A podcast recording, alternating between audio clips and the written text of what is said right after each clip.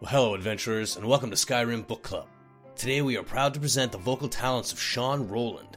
Sean is a musician, voice actor, and host of the Bombshell Brothers YouTube channel. Listeners will be particularly interested to know that he is also the voice talent behind the upcoming re release of the Skyrim mod Read Aloud Books. Upon completion, this mod will allow you to pick up any book in Skyrim and experience a fully voiced, dramatic reading of its contents. Look for it soon at Nexus Mods. We're delighted to have Sean contributing to the show, and we have no doubt that you'll look forward to the high quality and remarkable talent he brings to each of his readings.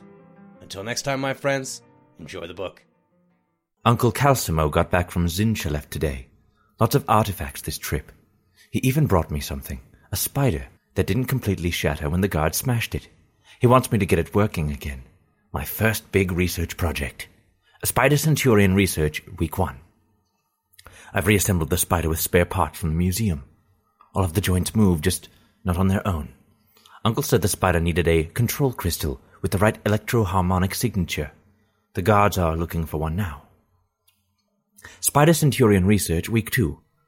After yesterday's incident, I assembled a staff to hold the crystal. It actually works! When you use the staff, it creates a beacon of some kind, and the spider just walks on over to it. Better yet, it doesn't attack everyone on sight now. Spider Centurion Research, Week 3. Apparently, it will still attack, just not on sight. During this morning's experiment, one of the newer guards was startled and drew his sword, and he was dead before anyone could react. Did it actually detect hostile intent? Spider Centurion Research, Week 4. Further testing confirms that the spider seems to detect the intent of its controller in some way. Last week, it tried to defend me from a threat. This week, I snapped at a guard who interrupted my latest test, and it lashed out at him. Fascinating. Spider Centurion Research, Week 5. No one appreciates my work.